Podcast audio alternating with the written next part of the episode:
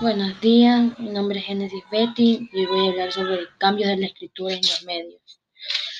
Hoy buena parte de la comunicación entre personas fluye a través de la comunicación escrita en un medio digital, más allá de las reglas que impone cada una de estas plataformas.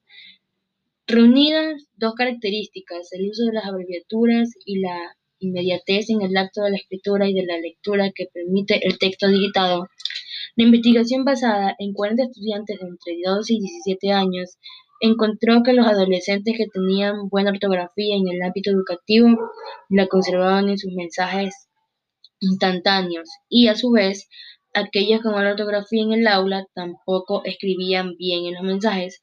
Contrariamente a lo que muchos creen, los estudiantes que formaron parte del estudio reconocen el contexto comunicacional y utilizan lenguaje y es y, y éticos diferentes, según correspondan para la ocasión. Gracias.